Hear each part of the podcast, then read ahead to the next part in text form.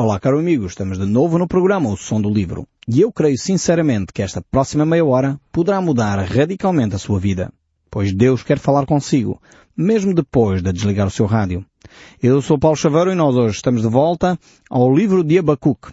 E estamos aqui a olhar para este livro. Nós no último programa uh, estivemos a analisar este precioso versículo que é o verso 4 do capítulo 2. Nós tivemos a ver este texto bíblico que é chave para a compreensão de toda a Bíblia. E de facto foi uma afirmação tremenda esta que Deus faz aqui a Abacuque como resposta às perguntas que ele havia feito. Uh, perguntas difíceis, perguntas complexas, mas que Deus dá uma resposta cabal. A primeira pergunta era Abacuque fazia era porque é que há maldade na sociedade e Deus não intervém? E Deus disse, eu vou intervir e vou intervir de uma maneira radical. Depois Abacuque ficou admirado com a resposta de Deus e disse, mas Deus, vais utilizar um povo que é pior do que nós para nos disciplinar? E Deus responde, o justo viverá pela fé e vou, sim senhora, vou utilizar esse povo, mas também vou disciplinar esse povo. E assim Deus começa a responder às grandes dúvidas uh, que Abacuque tinha. Uh, por isso mesmo temos aqui esse texto bíblico tão importante de Abacuque, capítulo 2, verso 4.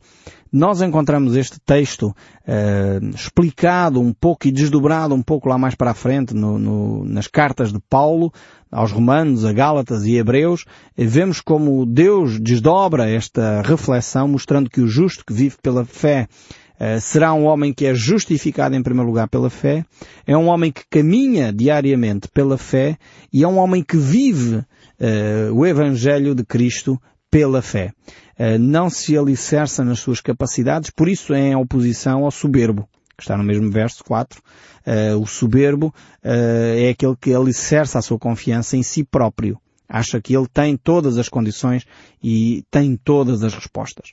O justo, por outro lado, vive uh, pela fé, depende de Deus uh, para a sua vida diária. Uh, o nosso Senhor Jesus Cristo colocou as coisas nestes termos assim, no Evangelho de São Mateus relata o capítulo 7, o verso 13, e ele diz, entrai pela porta estreita, larga é a porta, espaçoso o caminho que conduz à perdição e são muitos os que entram nela. Porque estreita é a porta e apertado o caminho que conduz para a vida, e são poucos os que acertam com ela.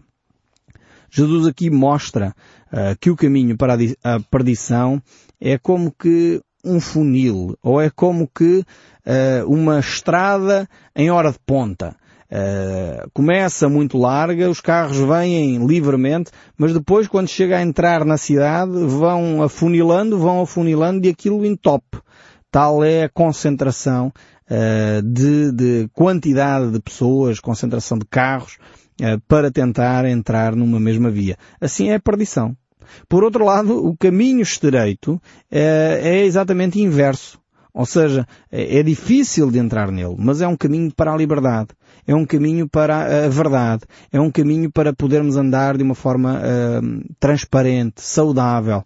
Por isso Jesus disse, eu sou o caminho, a verdade e a vida, ninguém vai ao Pai senão por mim.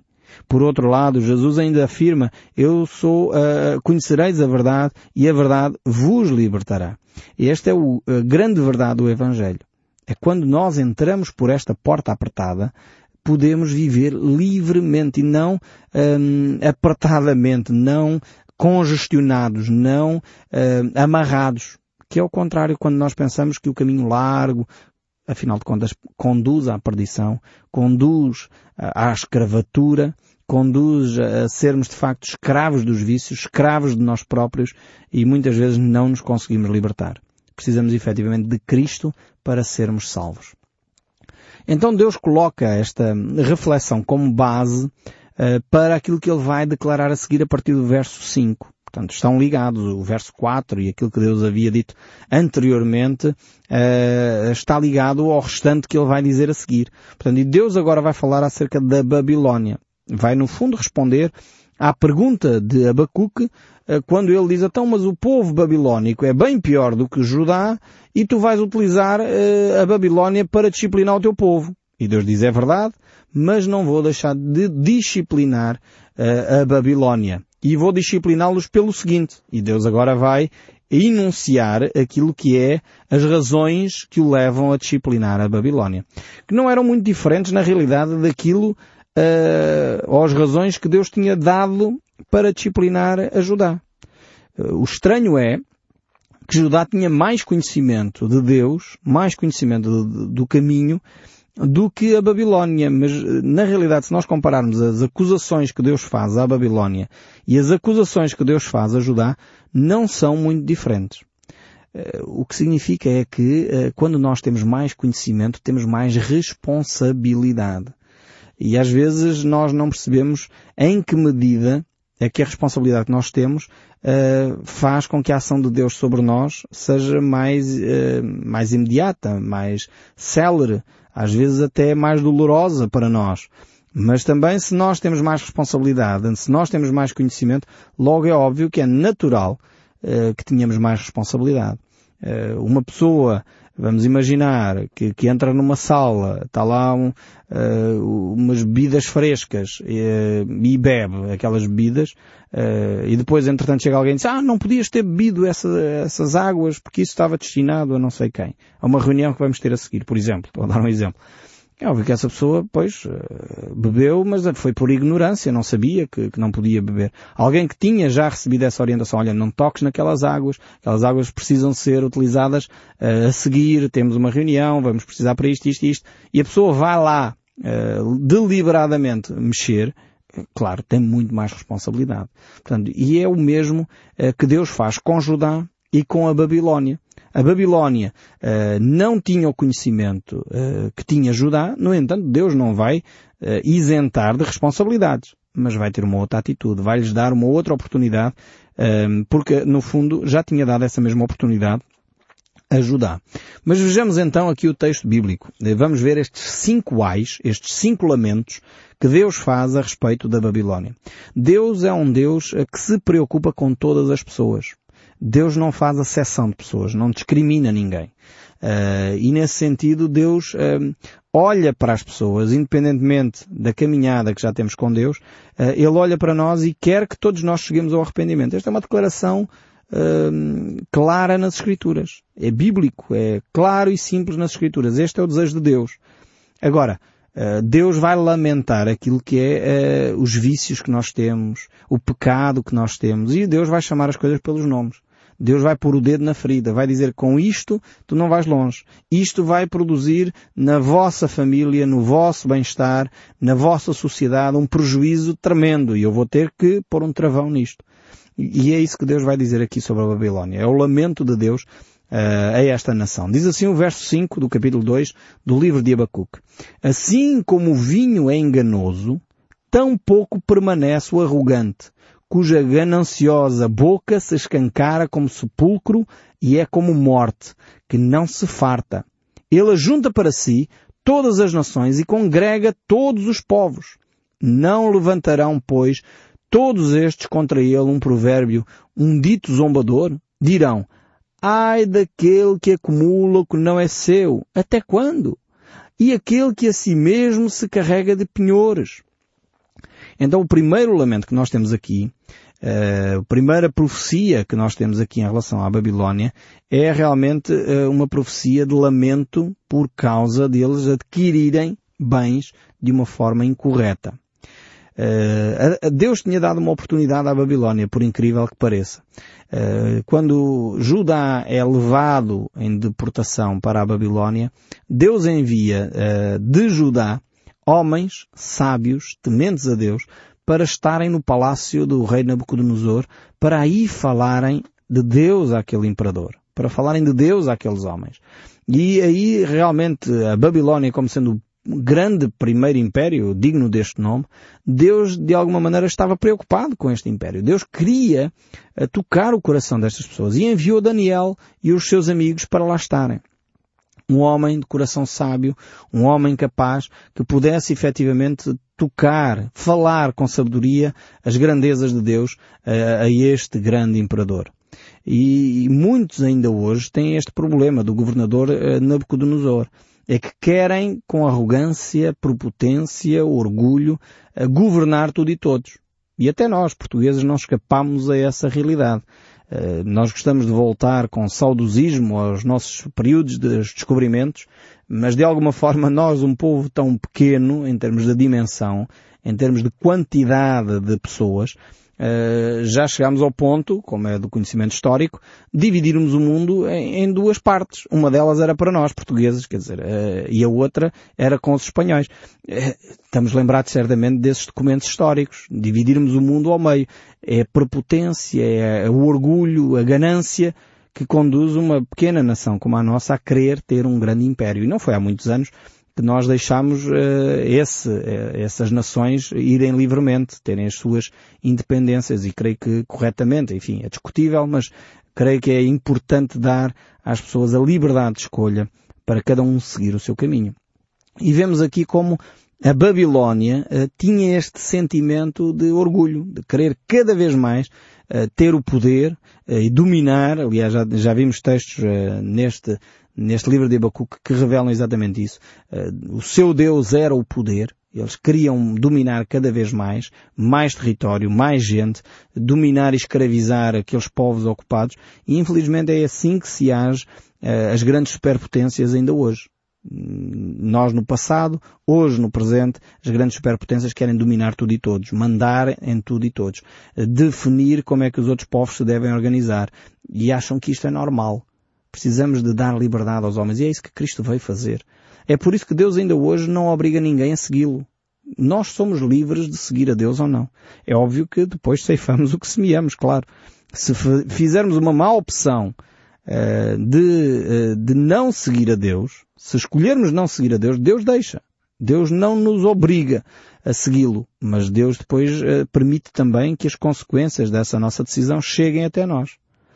Nós depois vemos aqui que este, este problema que encontramos na nação babilónica, no Império Babilónico, uh, tem outro, outra base. Tem também o alcoolismo como base. E isso nós vemos como o álcool uh, foi, uh, o álcool, as drogas, foi sem dúvida a base para destruir grandes impérios. Fossem eles o Império Romano, o Babilónico, o nossa nação infelizmente é uma chaga que, que é transversal a toda a sociedade, independentemente de se é rico ou se é pobre. O alcoolismo afeta toda a sociedade. As drogas hoje em dia uh, também estão presentes. E quando eu falo em alcoolismo, não falo só em bebidas alcoólicas, falo também em outras substâncias que podem alterar o nosso comportamento. E essas substâncias que alteram o nosso comportamento são, tornam-se gravíssimas promovem violência doméstica, uh, provocam acidentes nas estradas. Uh, quantos e quantos milhares de pessoas morrem nas estradas fruto de pessoas que estavam a conduzir alcoolizadas? E, e não se tem feito rigorosamente uh, uma atitude mais séria em relação a estes aspectos. Em relação à violência doméstica, atitudes mais sérias. Às vezes as senhoras vão fazer queixa às esquadras e parece que ainda estão a fazer alguma coisa errada. Precisamos de ter polícias que são sensíveis a estes aspectos, que de facto promovem a proteção das vítimas de maus tratos em casa, sejam elas crianças ou mulheres, e, precisamos de, de entender isto.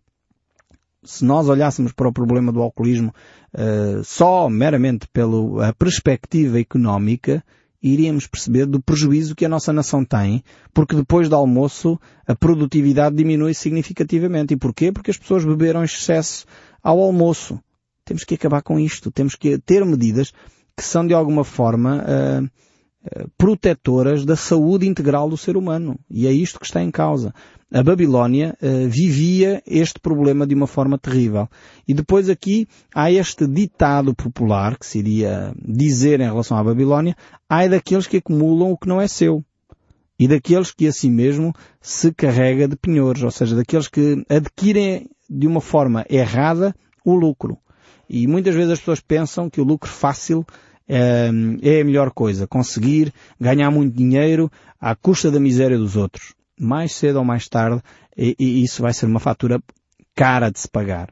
E Deus continua nessa reflexão a dizer exatamente isso. O verso 7 ainda prossegue aqui relativamente uh, a este aspecto. Não se levantarão de repente os teus credores, não despertarão os que te hão de abalar, tu lhe servirás de despojo, ou seja, a Babilónia que estava a enriquecer às custas dos outros, iria ser também ela despojada. E aconteceu efetivamente quase de um dia para o outro, quando os medo-persas vieram e invadiram a Babilónia e tomaram de assalto, literalmente, a grande cidade eh, quase impenetrável eh, da Babilónia. E isso foi eh, com uma grande astúcia militar, entraram pelos canais dentro que passavam por debaixo das grandes muralhas da Babilónia e conquistaram facilmente aquela grande cidade.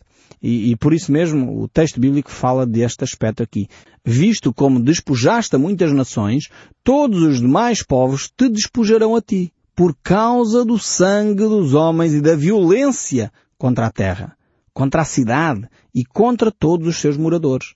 Vejamos as razões pelas quais a Babilónia ia ser uh, despojada. Era a sua própria violência, a atitude com que ela subjugava as outras nações.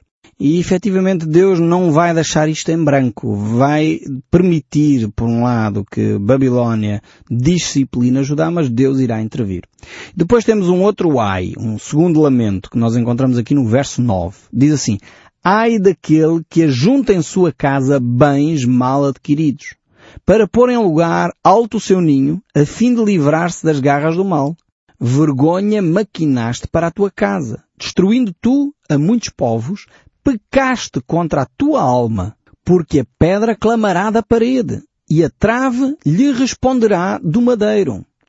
Aqui então temos este aspecto uh, que Deus fala, mais uma vez, da expoliação, do, do, retirar bens aos outros de uma forma inadequada. Uh, muitas vezes, e hoje talvez não se vê isto através da guerra, naquela altura era guerra e ocupação dos povos, mas hoje se calhar pode-se ver o mesmo através do, do comércio desenfreado, da especulação uh, na área do comércio, da alimentação, do petróleo, do ouro, de, outra, de outro bem qualquer, em que as pessoas querem adquirir os bens, adquirir riqueza à custa da miséria dos outros. E de facto Deus está atento a isto. E é o que Deus manifesta aqui no verso 9, 10 e 11 deste livro de Abacuque capítulo 2. É que Deus vai estar atento aqui.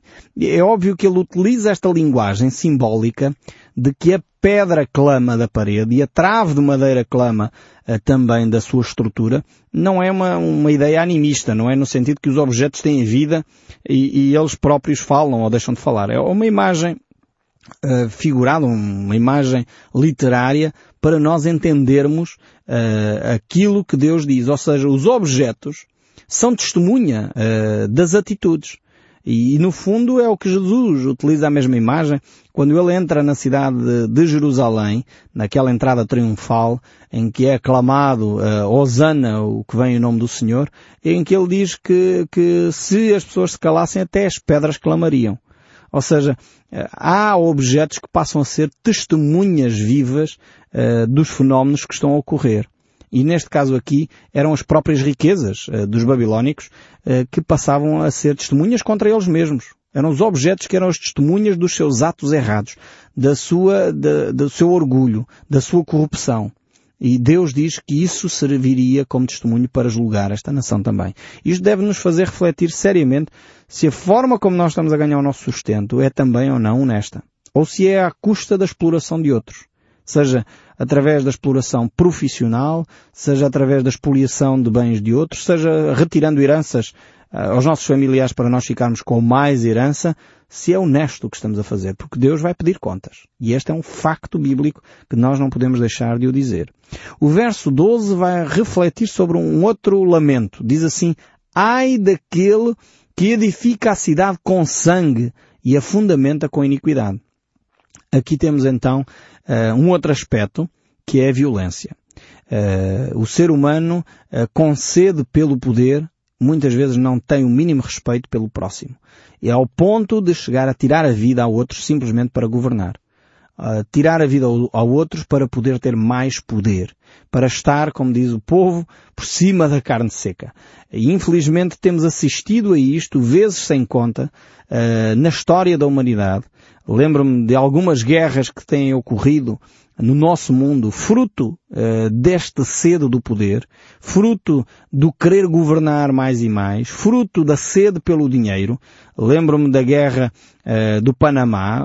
Alguns uh, estudiosos consideram que aquilo foi promovido por causa do açúcar que se plantava naquela região. Temos agora diante de nós guerras promovidas pelo preço do petróleo. Uh, avizinham-se problemas por causa da falta de alimentos uh, sobre o preço do arroz, o preço dos cereais e hoje é notícia em, em muitos locais estes aspectos e, e, muitas vezes porque não é porque falte, é porque alguém quer uh, especular, alguém quer ganhar muito dinheiro em cima dessas questões e por isso retira esses produtos do mercado. E, de alguma forma, utiliza o sangue inocente de jovens para promover a guerra, para promover o seu próprio bem-estar, para promover a sua riqueza. E era o que estava a acontecer aqui com uh, a nação da Babilónia. E estava a utilizar o sangue de inocentes para construir as suas cidades. E, de facto, infelizmente, o mundo ocidental tem utilizado o sangue de muitos jovens inocentes em guerras para poder construir os seus impérios, para poder construir uh, a sua economia, o seu império de uma forma terrível. E precisamos de pôr a mão na consciência. Até que ponto nós não temos edificado as nossas cidades à custa do sangue de inocentes? À custa de sacrifícios de vidas humanas. À custa eh, de espezinhar os nossos colegas no local de trabalho. Eh, muitas vezes quando nós vemos sangue de inocentes pensamos em homicídio. E é interessante ver que Jesus Cristo disse, eh, lembram-se o que foi dito aos antigos? Não matarás. Eu, porém, vos digo, aquele que no seu coração já alimentou ódio contra o seu irmão já o matou. Aqui, as cidades edificadas em cima de sangue pode simbolizar exatamente isso. Eu, para subir na minha posição dentro da empresa, vou maltratar os meus subordinados ou vou começar a dizer mal dos meus chefes, que é para eu poder ganhar uma posição de liderança entre a administração. E estamos aqui a edificar as nossas cidades em cima de sangue. Estamos a criar ódios, estamos a criar mal-estar para poder progredir nas nossas carreiras, na nossa ambição, nos nossos desejos de poder. Que o nosso Deus nos eh, som dos nossos corações, olhe para cada um de nós e avalie as nossas motivações. Aliás, Ele vai fazê-lo. E eu desejo sinceramente que você possa continuar a permitir que o som deste livro fale consigo, mesmo depois de desligar a sua rádio. Que Deus o abençoe ricamente.